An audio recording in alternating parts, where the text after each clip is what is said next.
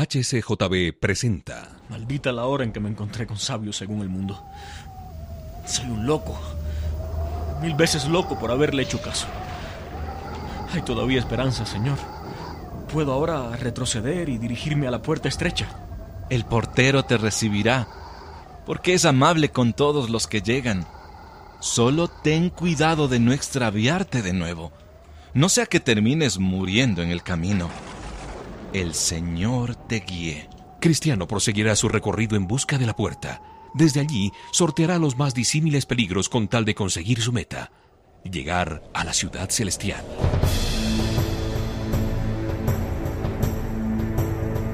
El peregrino.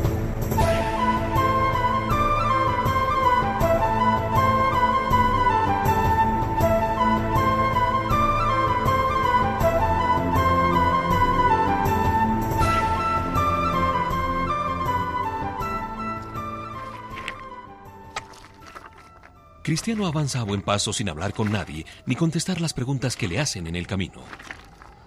Al fin, esta es la puerta. Llamen y los atenderán. Eso mismo voy a hacer. ¿Me van a dejar entrar?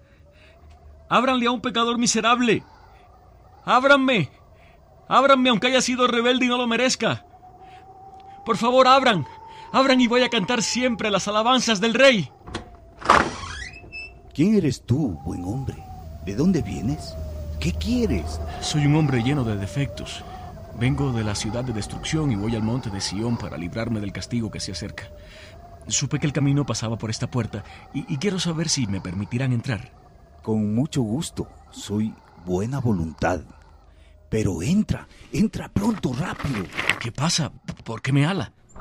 A poca distancia hay un castillo del cual Belcebú es el capitán. Ven, ven, entra pronto. Él y los suyos lanzan flechazos a quienes llegan a esta puerta. Tratan de matarlos antes de que entren. Me alegro por un lado, pero me da miedo por el otro. Buen hombre, ¿quién te mandó aquí? Evangelista me dijo que viniera y llamara y que usted me indicaría lo que yo tenía que hacer. ¿Y cómo es que viniste solo? Porque nadie quiso acompañarme.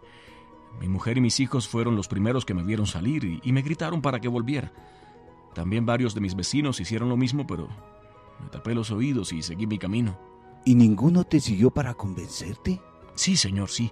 Obstinado y flexible. Pero cuando vieron que no podían lograrlo, obstinado se regresó enojado. Flexible me acompañó un tramo del camino. ¿Y por qué no siguió el tal flexible hasta llegar aquí? Vinimos juntos hasta el pantano del desánimo, pero nos caímos de repente, Flexible se desanimó y no quiso continuar. Ay, pobre hombre, pobre hombre. Qué poco valor le da a la gloria celestial, la gloria del unigénito Hijo del Padre.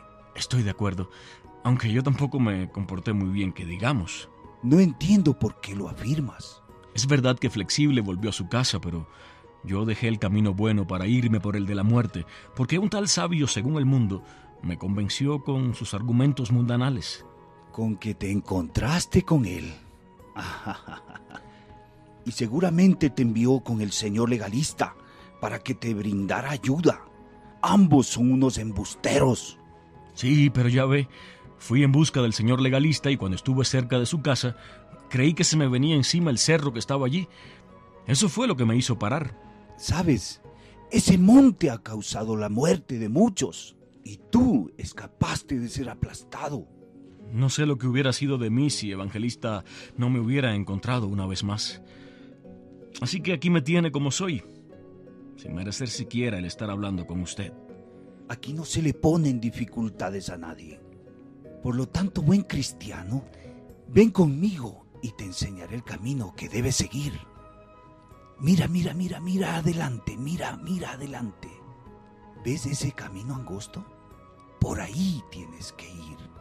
Fue construido por los patriarcas, por los profetas, por Jesús y por los apóstoles. ¿Y no hay curvas que hagan perder la dirección del camino? Sí, sí hay muchos caminos que se cruzan con este. Son torcidos, son anchos, pero hay algo que diferencia el camino bueno del malo. El bueno es el único recto y estrecho. Y antes de seguir por él, ¿no podría usted aliviarme de mi carga? Ya hace tiempo que llevo este peso. No, no, no, no, no, no, no, no. De ninguna manera puedo quitártelo. Debes conformarte a llevarlo hasta que llegues al lugar de alivio. Allí se caerá solo de tus hombros. Está bien. Entonces apretaré la espalda y, y me prepararé para el camino. A poca distancia de la puerta encontrarás la casa del intérprete. Él te enseñará cosas buenas. Gracias, señor Buena Voluntad. Me despido entonces.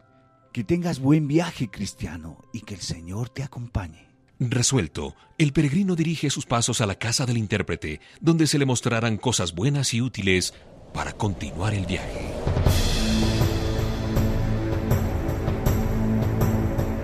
Escuche el siguiente capítulo de El Peregrino.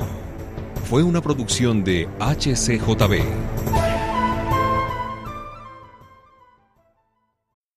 Gracias por escuchar y si te gustó esto, suscríbete y considera darle me gusta a mi página de Facebook y únete a mi grupo Jesús Answers Prayer.